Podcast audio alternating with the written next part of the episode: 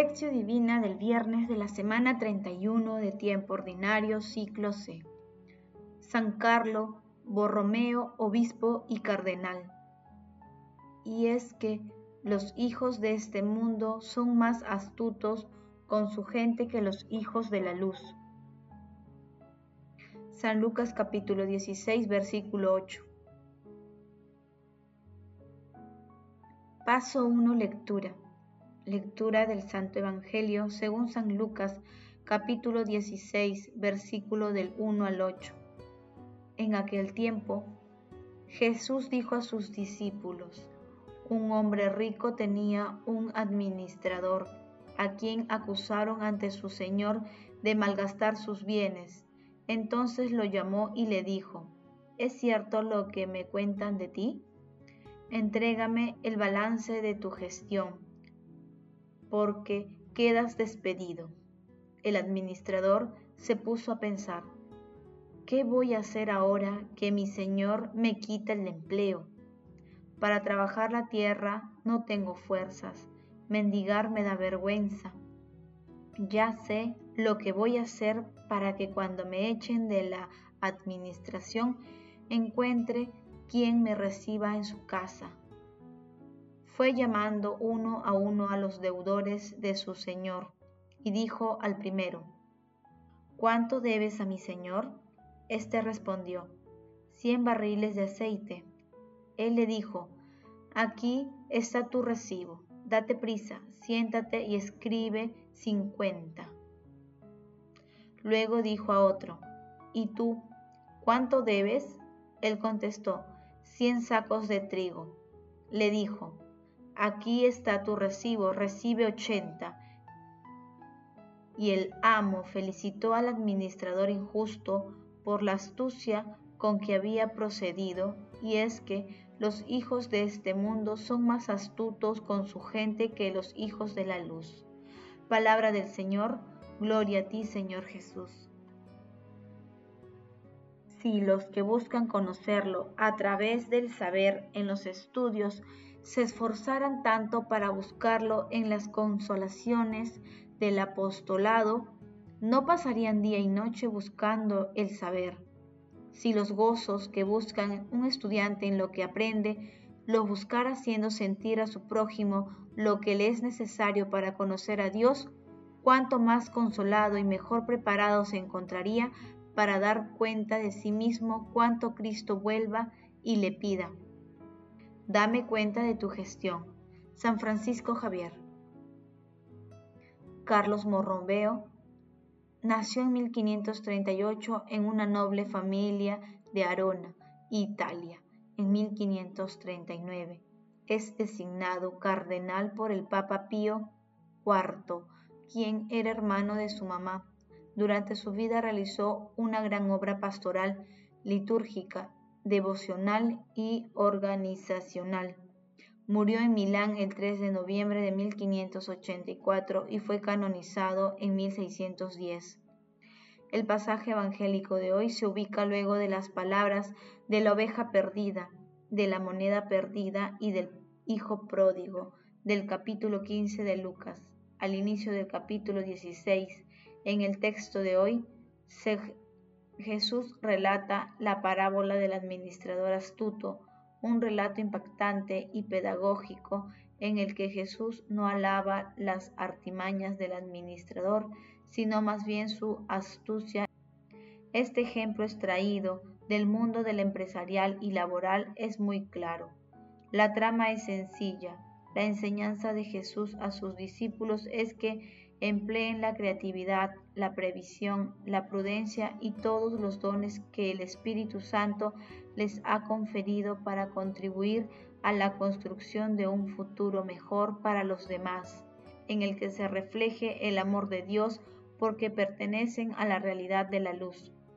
Nos enseña a invertir los pocos o muchos bienes que tengamos a nuestros hermanos, especialmente en los más necesitados, esta es una lección de la parábola de hoy, un aviso para los hijos de la luz.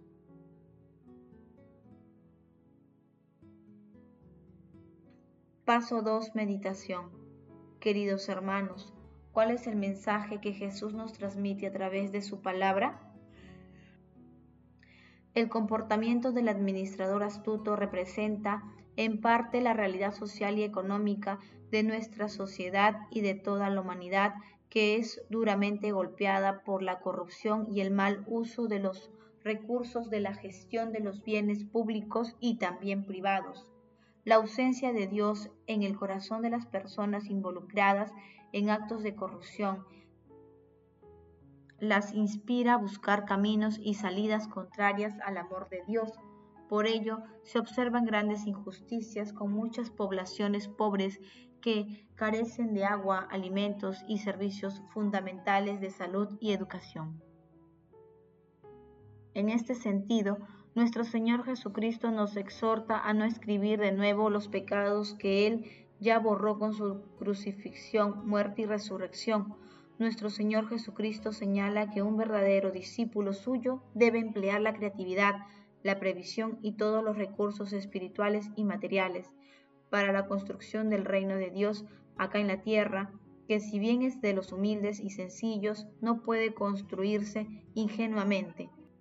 Debemos administrar creativamente los bienes perecederos de esta vida, ganando amigos para la vida eterna y contribuyendo a formar una nueva conciencia en la que dar a los demás los dones que gratuitamente hemos recibido es extender el reino de Dios. Hermanos, proyectando la parábola a nuestra vida e intentemos responder. ¿Somos administradores sacaces de los bienes materiales que el Señor nos ha confiado para la construcción de su reino? ¿Cuál es nuestra actitud frente a la pobreza, frente a las injusticias contra los más vulnerables y ante la corrupción que golpea nuestra sociedad? ¿Comunicamos la audacia del Evangelio? Que las respuestas a estas preguntas nos ayuden a ser plenamente conscientes de que debemos ser buenos administradores de los dones que Dios nos ha otorgado y que todos debemos participar activamente en la lucha contra la corrupción. Jesús, María y José nos aman. Paso 3. Oración. Conserva, Señor, en tu pueblo el espíritu que infundiste en San Carlos Borromeo, para que tu iglesia se renueve sin cesar y transformada en imagen de Cristo, pueda presentar ante el mundo el verdadero rostro de tu Hijo. Amado Jesús, concédenos la astucia necesaria a los hijos de la luz para poner nuestros dones al servicio de tu proyecto de salvación en favor de nosotros y de toda la humanidad. Amado Jesús, queremos vivir nuestras vidas como un don del cielo que deseamos compartir con los demás. Otórganos el Espíritu Santo para que, libres de temor y protegidos por tu amor, podamos hacer un buen uso de los bienes materiales. Espíritu Santo, estamos dispuestos a seguir las enseñanzas de nuestro Señor Jesucristo. Ayúdanos a poner en nuestra vida espiritual el mismo empeño que muchas veces destinamos a nuestros proyectos y ambiciones humanas.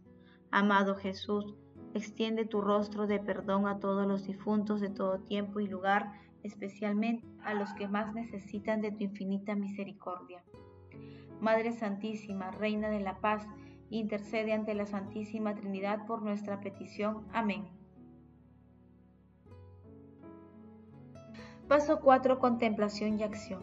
Hermanos, contemplemos a nuestro Señor Jesucristo con un sermón de San Agustín. ¿Por qué propuso el Señor esta parábola? No le agradó aquel siervo fraudulento que defraudó a su amo y sustrajo cosas que no eran suyas. Además, los hurtó a escondidas y le causó daño preparándose un lugar de descanso y tranquilidad para cuando tuviera que abandonar la administración. ¿Por qué propuso el Señor esta parábola? No porque el siervo aquel hubiera cometido un fraude, siendo previsor para el futuro, sino para que se avergüence el cristiano que carece de determinación, viendo alabado el ingenio de un fraudulento. En efecto, dice, los hijos de las tinieblas son más sacaces que los hijos de la luz. Ellos cometen fraudes mirando a qué vida tomó precauciones aquel mayordomo, mirando aquella vida a la que tendría que pasar cuando se le mandare. Y si él se preocupó por la vida que tiene un fin, ¿tú no te preocuparás por tu vida eterna? Queridos hermanos, hagamos el compromiso de analizar si en nuestras actitudes cotidianas producimos derroche en el uso de los bienes materiales que el Señor nos ha otorgado y confiado. Asimismo, de esta manera deliberada, realizaremos obras de misericordia con los bienes materiales y espirituales que Dios nos ha dado. El amor todo lo puede. Amemos, que el amor glorifica a Dios.